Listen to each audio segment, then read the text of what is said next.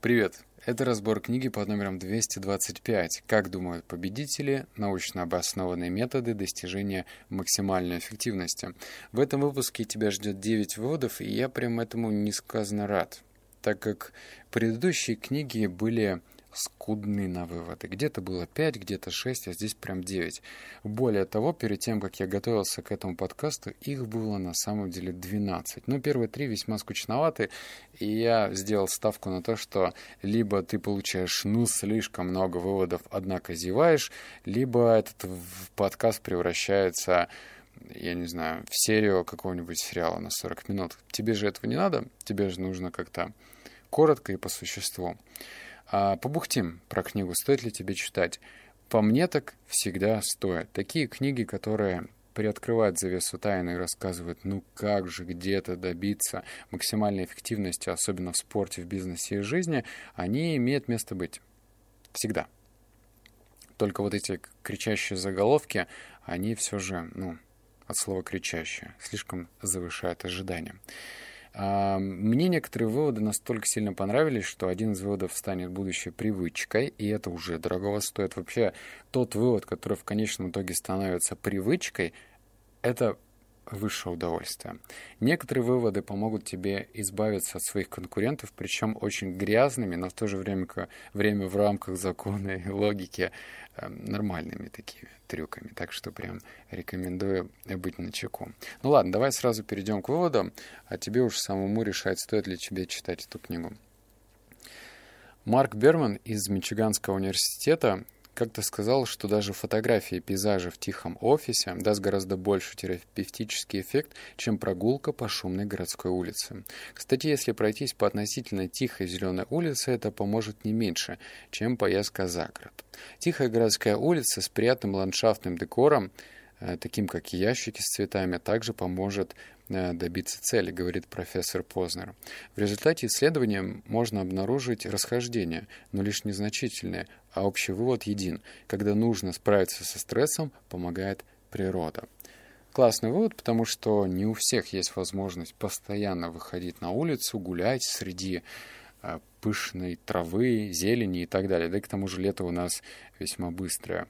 Но, как говорит автор, можно это дело исправить. Закажи какую-нибудь картину, где будет природа. Причем не обязательно картину в смысле нарисованную, а можно сделать что там, постеры на холстах или как-то так. Ну, в общем, есть весьма впечатлительные, впечатляющие и реалистичные пейзажи, которые можно заказать, и они станут не только а, оказывать на тебя терапевтическое действие, где ты будешь расслабляться, отдыхать и приводить свое умственные и психологические батарейки в порядок, но и также это будет стильненько. Но опять же это зависит от рамки, все решаемо, все можно заказать. Вот номер два. Результаты терапии благодарности, подтвержденные растущим числом опытом, являются собой настоящее чудо, хотя исследования постоянно указывали на так называемую контрольную точку счастья, которая не одинакова у разных людей. В одной и той же ситуации одни могут чувствовать удовлетворение, а другие испытывать недовольство. Причем это далеко не всегда зависит от внешних обстоятельств. Опыты показали, что благодарность может поднять планку счастья на 25%. Если ты сейчас прослушал мои слова, дай-ка я заострю на этом внимание. Опыты показали, что благодарность может поднять планку счастья на 25%. Дальше тут идет еще что там, на полях сводка, откуда берутся такие опыты, так что этому, в принципе, можно доверять. А несчастье позволяет нам быть благодарными, говорит Дэвид Штайтраст, бенедиктский монах, доктор экспериментальной психологии. Это чувство благодарности делает нас счастливыми.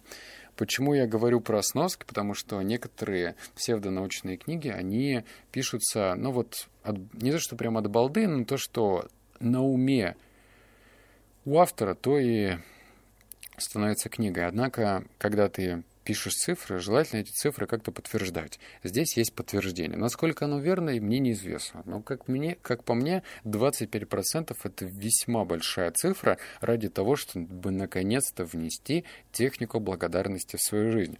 Однако, ты знаешь, я эгоист, и я не буду просто так повторять одни и те же выводы, которые есть уже в моей жизни. Практика благодарности у меня, наверное, блин, чтобы не соврать, ну, около полугода, либо год. Вот в этом промежутке я уже ей пользуюсь. Но эта практика благодарности у меня включается только вечером, перед сном. То есть я мысленно благодарю за три вещи, которые я благодарен. Они могут быть пустячковыми, какими-то вообще прям простецкими, но я благодарен каждый день за три вещи. 25%, черт возьми, ни один, ни 0,5%. Так что же мне мешает в течение дня, когда я иду и грущу, а просто за что-то мысленно поблагодарить то, что у меня есть. Вчера у меня выдался так себе денек, а я уже, кстати, понял, с чем это связано, об этом позже, но все-таки я мог нейтрализовать вот эту вот э, грустняшку внутри себя и просто поблагодарить жизнь, окружение, да что угодно. Три вещи. И как обещает автор, 25% счастья бы во мне прибавилось. Вот номер три. Используйте когнитивное джиу-джитсу. Вот, здесь внимание, это станет моей следующей привычкой. Прям отрапортовал. Лучший способ справиться со стрессом – поступить с ним так, как мастера этого боевого искусства поступают со своими соперниками. Вместо того, чтобы спуститься в открытый бой, Отвлеките противника, направив его силу себе на пользу, снабдив его маркировкой и переосмыслив. Ключевые слова «маркировка» и «переосмысление». Просто назовите это. Когда возникает реакция на стресс, достаточно просто высказать это вслух, чтобы временно обезоружить лимбическую систему и позволить рассудку вновь обрести контроль над ситуацией. От лимонов к лимонаду. Стрессовая ситуация порой превращается в заманчивый вызов – Неожиданную неудачу можно счесть за удобный случай. Вы способны значительно изменить реакцию вашего мозга и тела на стресс. Все зависит от того, как вы к ней относитесь. Почему это станет моей привычкой? Потому что А. Это просто, и Б. Это эффективно. И я вчера это проверил на себе. В общем, я воспринимал уныние, грусть как естественные я не знаю, стихийные эмоции в жизни любого человека. Ну, это же логично. Ну, вот иногда ты счастлив, иногда ты грустишь, иногда ты в нейтральном состоянии. Вот такая у меня была позиция. Просто, ну, вот как-то так. Это само собой происходит. Но я же уже не лыком шит, много книг по счастью прочитал. Как воздействует на счастье я знаю, как с унынием я почему-то не работал. Ну, потому что это же как бы не критично. Ну, идешь ты немножко грустишь. Я вчера подумал, ну, то есть было, наверное, уже 6 часов вечера, можно было подвести какие-то итоги. Я сейчас на отдыхе и в любом случае как-то размышляя, почему вот что-то в моей жизни происходит так или иначе. И я нашел эпицентр, то есть с чего все началось. Нашел триггерную точку, которая меня вот как кольнула, знаешь, вот просто кольнула в палец и э, вот нервными окончаниями у меня все пошло по телу. Так что я просто нашел причину и стал размышлять, почему она меня вот вызывает именно такие эмоции. И это интересно, так что этот вывод станет моей следующей привычкой, о ней расскажу в своем подкасте «52 недели одержимости». Тебе, кстати, тоже рекомендую делать. На, если ты чувствуешь уныние, промаркируй, найди источник и определи, из-за чего это все происходит. Может быть, это вообще мелочь, а ты потом эту мелочь можешь смело убрать из своей жизни, делегировав на кого-то или вообще выкинув. Так, вывод 4, он большой, так что прям внимание. Но интересно. Говоря многоза... А, кстати, ну перед этим, многозадачность. Я много слышал про многозадачность, но этот вывод прям вставляет мозги, мозги на нужное место. Говоря о многозадачности, мы говорим о работе нашей префронтальной коры головного мозга месте, где сосредоточена большая часть наших размышлений, планов и рассуждений. А в префронтальной коре настоящая мультифункциональность невозможна. Работа мозга может прекрасно скоординирована, но префронтальная кора изрядно, изрядная недотепа. Она не может одновременно шагать и жевать резинку. Когда вы думаете, что выполняете несколько задач сразу, на самом деле вы просто выполняете последовательный переход. Еще раз. Вы просто выполняете последовательный переход, быстро переключая внимание с одного дела на другое. Порой переход происходит настолько быстро, что создается иллюзия, будто вы действительно делаете два дела одновременно. Охренительно просто. Поверьте, это не так. Более того, все эти быстрые приключения обходятся очень дорого. Еще раз, на самом деле ты не многозадачен, ты не делаешь одновременно дела, ты переключаешься быстро. Эм, Истинная цена многофункциональности. Когда бы вы не отвлекались от одного дела, переходя на другое, скажем, от написания презентации на проверку электронной почты, ваш мозг проходит четырехступенчатый процесс. Не имеет значения, насколько быстро вы переключаетесь, процесс всегда одинаков. Первое. Сначала кровь приливает к передней части префронтальной коре, которая оповещает остальную часть мозга о том, что вы работаете над презентацией. Второе. Такой полный бюллетень для вашего мозга состоит из двух частей. Сначала, давай не префронтальная кора, я буду говорить, а ПФК. Окей? Сначала ПФК ищет нейроны, необходимые для выполнения именно этой задачи, как шериф на Диком Западе, набирающий отряд горожан для поимки преступника, а затем отбирает нужные. Эти нейроны обычно способны выполнять много различных функций, временно участвуют в создании вашей презентации. Этот поиск и отбор происходит быстро – но все-таки занимает несколько десятых доли секунды. Третье. Когда вы решаете приостановить работу над презентацией проверить электронную почту, ваш мозг должен сначала остановить предыдущую работу, а потом приняться за следующую. Этот процесс совершается оперативно, но, как мы скоро увидим, отнюдь недостаточно быстро. Четвертое. Последний шаг такой же, как первый, только на этот раз передняя часть ПФК сообщает мозгу, что вы намерены проверить почту. Это занимает еще несколько десятых доли секунды. Весь процесс переключения с одной задачи на другую занимает около половины секунды. Вам кажется, что это недолго, пока вы не осознаете как тот же самый процесс повторяется каждый раз, когда вы переключаетесь с одного дела на другое. Опачки! Да кажется же, одна из причин переутомления найдена. Вот смотри, я слышал версии, что для того, чтобы войти обратно в состояние потока, в настоящее состояние потока, нам требуется после того, как нас отвлекли, минут 15-20. Зафиксировали? 15-20 минут. Но дело-то вот в чем. На переключение ты тратишь энергию, не просто время, вот эти доли секунды, но и энергию. То есть ты представь, ты как... Э,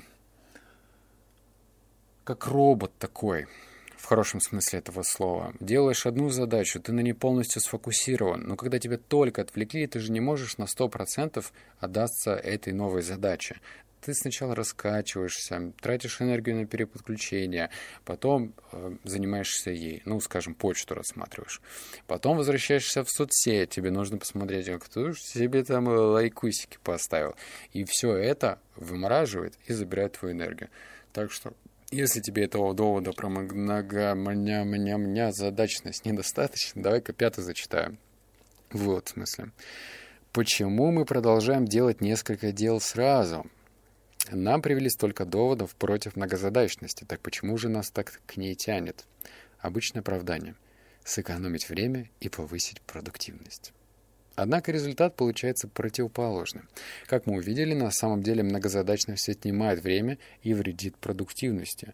Многие из нас теперь это знают. Мы прочитали множество статей об опасностях и ловушках многозадачности и все-таки продолжаем отвергать очевидное. Почему? Нас привлекает новизна.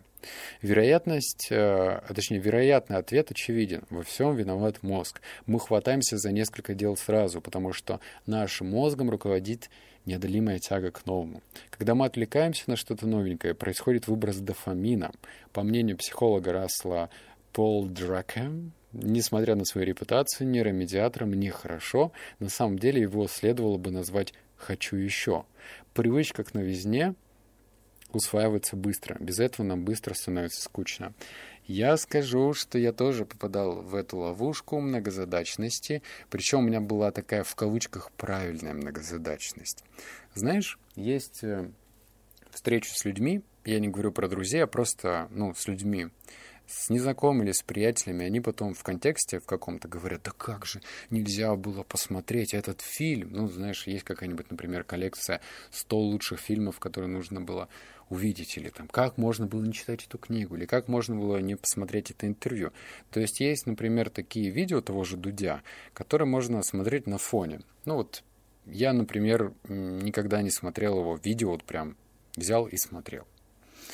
То же самое передача, то, что было, что было дальше. Я никогда не садился вот так вот относительно полностью, смотря от начала до конца. У меня нет столько времени на этом. Я смотрел, например, на фоне, то есть делал какие-то не очень сложные задачи и при этом слушал. Ну что это такое? Я жил в иллюзии, что я и вроде пользой занимаюсь, и удовольствие получаю, сам себя обманываю. То есть я как бы и польза у меня была такая себе, и при этом удовольствие я получал меньше. Я даже замечал, что смотря, точнее слушая, что было дальше, я меньше улыбаюсь или меньше смеюсь, потому что это мимо меня проходит. Лучше всегда быть в моменте. Дальше. Вывод номер шесть. В определенных обстоятельствах невинная фраза «можно дать тебе совет» может прозвучать как «можно похитить твою жену и детей». Как это ни удивительно, подобная реакция естественна, если нет ясной и близкой перспективы вознаграждения. Наш мозг ответит на большинство изменений как на угрозу. Так сложилось в ходе эволюции. С точки зрения мозга, угроза – это не просто нечто опасное для жизни, хотя таков самый драматический вариант. Угроза – это еще и попытка нерационально использовать ресурсы, поскольку вы привыкаете к определенному способу действия. Процесс становится рутинным и энергоемким. Изменение любого установленного порядка, будь работа, планирование дня или даже еда, требует дополнительных сознательных усилий, а значит затрат энергии. Пробужден... Э, пробужден... Что такое? Пробужденный от приятного благодушия ваш мозг бьет тревогу, будя охранника вашей лимбической системы, миндалину, которая выделяет реакцию на угрозу. Что можно сделать? Какой вывод? Вообще забыть про фразу «можно тебе дать советы». Не можно. Недаром говорят, совет свой сам себе посоветуй. Все это, хоть и делается с благими намерениями, ну, например, у тебя есть друг, и ты ему «хочешь, я дам тебе совет?» Вообще забудь. Те книги, которые я читаю, говорят про то, что тебе нужно прежде всего быть хорошим слушателем, а не советчиком. Если бы человеку нужен был советчик, он бы вошел в Google и вбил бы свой запрос, и там бы читал ответы в статьях, потому что все проблемы плюс-минус имеют схожий паттерн. Конечно, у кого-то бывает что-то уникальное, но это в основном редкость. Так что всех кто-то бросает, девушка, парень, все терпят какие-то убытки, кризисы, не кризисы. В общем, все что-то повторяется. И эти ответы лежат на поверхности, нужно просто поискать их в поисковике. Однако почему-то мы включаем советчиков, считая, что вот мы прямо обязаны дать свой ответ, и от этого ответа, конечно же, слушателю, точнее, человеку, который до этого изливал свои тревоги, станет легче. Херня все это. Вот номер семь. Мы близимся с хорошей скоростью. А когда теряется автоматизм, префронтальная кора, напротив, узурпирует бессознательную часть мозга, что бы это ни значило. Профессиональный гольфист внезапно... О, слушай, подожди, так это вообще грязный трюк сейчас будет. Так что внимательно, прям грязненькие. Профессиональный гольфист внезапно смазывает удар, когда начинает думать об отдельных его элементах и портит дело ненужным анализом. Профессиональный гольфист может больше, чем любитель, пострадать от размышлений. Между интуицией мастера и новичка есть существенное различие, так же, как между способом удара профессионала и любителя. Новичок от размышления только выигрывает, зато эксперту они вредят. Классическая демонстрация этого феномена происходит во время теннисного матча, когда более слабая теннисистка приветствует партнершу блестящим ударом слева – «Ух ты! Как тебе это удалось?» — спрашивает э, та с приветливым восхищением. «Ты слегка сместила рукоять или сильнее развернула локоть? Я говорю, как тайка. Как именно?» Даже если партнерша не сможет толком ответить на вопрос, а если она профессионал, то наверняка не сможет, вред уже нанесен. Ее следующий бэкхенд будет далеко не так хорош, как первый удар. А все потому, что партнерша заставил ее задуматься над тем, что та привыкла делать бессознательно — как правило, этого достаточно, чтобы сбить игрока с ритма. Где, где же тут э, грязный ход? А он, в принципе, не то чтобы сильно аморален, да, а просто задать профессионалу вопрос. Слушай, а как тебе вообще удалось, братишка? Как ты вот так вот так, так виртуозно ударил по мячу? Что такое? Может быть, локоть, то есть даешь ему пищу для размышления, о которых он, в принципе, не думает сейчас, потому что если он профессионал, он уже больше доверяет своему собственному телу. А если включается разум и действительно задает вопрос а как это вообще училось, то все, все идет не туда. Вот тебе совет. И он, кстати, не только к спорту относится, можно даже и в бизнесе такой вопросик задавать конкурентикам. Почему нет? Но я вам ничего не говорил, ладно? Вот восьмой, он будет большой, приготовимся. Но два осталось, да? Когда мы говорим, что наша интуиция нам подсказывает, что футбольная звезда Месси забьет гол во время следующего углового, это вовсе не интуиция. Да, кстати, это вывод про интуицию. Это красиво названная догадка. Если кто-то смотрит на вашу ладонь и говорит, что вы встретите высокого, смуглого незнакомца, это вовсе не опыт интуиция, а 25 долларов, которые вместо этого вы могли бы потратить на хороший обед или кинотеатр. Если у вас был неприятный инцидент в каком-нибудь городе или районе, вы можете испытать неприятное ощущение, попав туда снова. Но это вовсе не интуиция. Это сверхчувствительная реакция на угрозу. Когда в этой книге мы ссылаемся на интуицию, мы подразумеваем интуицию, основанную на опыте, более быстрый способ проанализировать информацию, используя накопленный опыт. Но опыт должен присутствовать, иначе интуиция не сработает. Мы вовсе не имеем в виду догадки. К сожалению, именно это и приходит в голову многим людям, когда они слышат слово «интуиция». Если вы плохо знакомы с каким-то делом или предметом, использование интуиции неблагоразумно и, скорее всего, безответственно. Но если у вас есть накоплен опыт, интуиция может стать лучшим способом действия. Главная проблема хорошо не так. Главная проблема с хорошо все понимающей интуицией в том, что с годами она приобрела антинаучную репутацию. Если вы поищете в интернете на слово «интуиция», то найдете путанную смесь из настоящей нейробиологии и магической чепухи. В реальности в основном на опыте интуиции нет ничего магического. Она базируется на серьезной, признанная всеми нейробиология. Являясь продуктом накопленных навыков и практик, интуиция действует, сочетая опыт прошлого с внешними сигналами, чтобы пройти к решению, которое фиксируется на бессознательном уровне, а затем трансформируется в реальную э, в реакцию тела, которую мы обычно определяем как внутренний голос. По мнению эксперта по процессам принятия решения Герберта Саймона, интуиция и суждение просто анализ, замороженный в привычке. Э, все, выдохнули, еще остался один, но я вставлю свои 5 копеек. Смотри, про интуицию я уже тебе моросю в этих подкастах частенько. У каждого автора есть своя трактовка. Но я тут нашел общее кое-что. Смотри, интуиция, если мы говорим, которая идет вместе, параллельно с опытом, это вообще здоровски, да? Ну как услышать эту интуицию? И вот некоторые говорят, что интуиция нам дает знаки, у кого-то там прихватывает живот, у кого-то трясутся коленки. Кстати, об этом хорошо э, автор передал в книге, я делал на нее обзор, не помню какой номер, «Сила мгновенных решений». Малком Глядель. Вот как-то так у него фамилия, наверняка точно, сто процентов, вообще не сомневаюсь. И там в ней очень хорошо рассказывается, как, например, некоторые эксперты в оценке живописи могли определить э, поделку, причем настолько искусственно сделанную поделку, что люди вообще не понимали, как, что, где, где они находили какие-то такие моментики. Почему я на этом остановился? Потому что тело, оно же у нас у всех имеет свой уровень зажимов, ну, потому что нервное напряжение накапливается. Вот представь, например, в детстве, вот у меня сейчас ребенок, моей дочке семь с половиной месяцев, и я вижу, как она гнется. Это очевидно, все гнулись. Потом приходит старость. Ну, это старость, но мы не гнемся. А я делаю, блин, зарядку каждый день. И даже я вообще, что это? Я, я дерево не гнущееся. А кто занимается йогой или цигуном, у них все попроще. Однако, вот это вот напряжение, оно никуда не уходит. Я подумал, может, вообще-то э, гвозди себе купить и на гвоздях стоять. Что-то в, в, в моем окружении часто мелькает вот эта инфа про гвозди. Что оно делает? Оно убирает нервное напряжение. И логика у меня такая. Если я буду, это вообще все спонтанно пришло, отвечаю, я не по листочку читаю. Если я буду убирать это лишнее напряжение через гвозди, то тогда в моем организме и в теле будет меньше помех, а значит, по логике я буду лучше слышать сигналы интуиции. Ну, то есть, по-моему, гениально, да?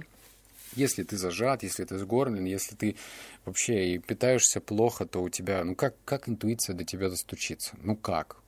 А если твое тело реагирует на все, на порывы ветра, ну это в идеале, конечно, на то, как меняется погода, да вообще на все, то ты, наверное, с большей вероятностью услышишь свою интуицию. Я могу ошибаться, но это просто вот мысль тебе на подумать.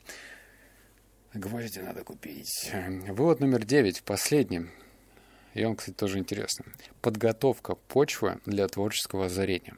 При столкновении с задачей, требующей творческого озарения, многие факторы могут увеличить вашу возможность испытать момент эврики. Я зачитаю тебе пять фактов, если ты хочешь чаще вот это эврика воскликивать, то Моденаус. Первое. Будьте веселы. Как правило, у людей рождаются творческие идеи, когда они счастливы и смеются. Второе. Разбейте скорлупу шаблонов. Не просто разбейте, а избавьтесь от нее. Творчество почти всегда расценивает присутствие ограничений. Третье. Переключите канал. Проработав над задачей какое-то время, остановитесь и сделайте что-нибудь совершенно другое. Например, спойте или сделайте гимнастику. Чем глубее кажется занятие, тем лучше. Полная концентрация на решении задач может плохо отразиться на творчестве, потому что вы исключаете участие других областей мозга, которые могли бы помочь с решением. Четвертое. Слушайте себя. Прислушайтесь к собственным чувствам и присмотритесь к внутреннему сознанию. Тишина идеальна для этого. Закройте глаза, если это поможет. Мозг посетит озарение только когда он наедине с собой. Подобного не случится, если вы будете сосредоточены на том, что делают другие люди. Пятое. Все, у меня такой голос в конце. Придержите язык. Не торопитесь высказываться. Речь не имеет э, ощутимого влияния на решение аналитических задач, но она может помешать интуиции, которая вам нужна для решения задач, требующей творческого озарения. Допускаем, что вам нужно будет поделиться умной мыслью, но пустая болтовня может по-настоящему навредить созревания творческой идеи. Не только вашей, но и ваших коллег. Во время решения творческой задачи молчаливая группа посвящает поискам 60% времени, тогда как в группе, где говорят на размышления, тратится чуть больше 30% времени. Вот тебе прям лайфхаки пошли. Как сделать так, чтобы творчество в твоей жизни возобладало. Веселись, елки-палки. И это первое. Второе я уже забыл. Да ладно, напряжение нужно избавить, убрать там шкарлупу, шкарлюплю и мыслить по-другому. Вот, это были 9 выводов. Надеюсь, они, кстати, оказались для тебя прям предельно интересными. Что-то ты внедришь. Я вот точно гвозди куплю. Буду на них стоять. И, конечно же, я буду также навешивать ярлыки на первую причину своей грусти, чтобы потом ее нейтрализовать, а не становиться заложником. Ну вот, сегодня у меня не мой день, значит, до конца дня я буду грустить. Да с хера ли я должен весь день грустить? Могу полчаса погрустить, этого будет достаточно. Все, обнял, поцеловал, заплакал. Услышимся с тобой в следующем подкасте. Я рад, что ты со мной. Покеда.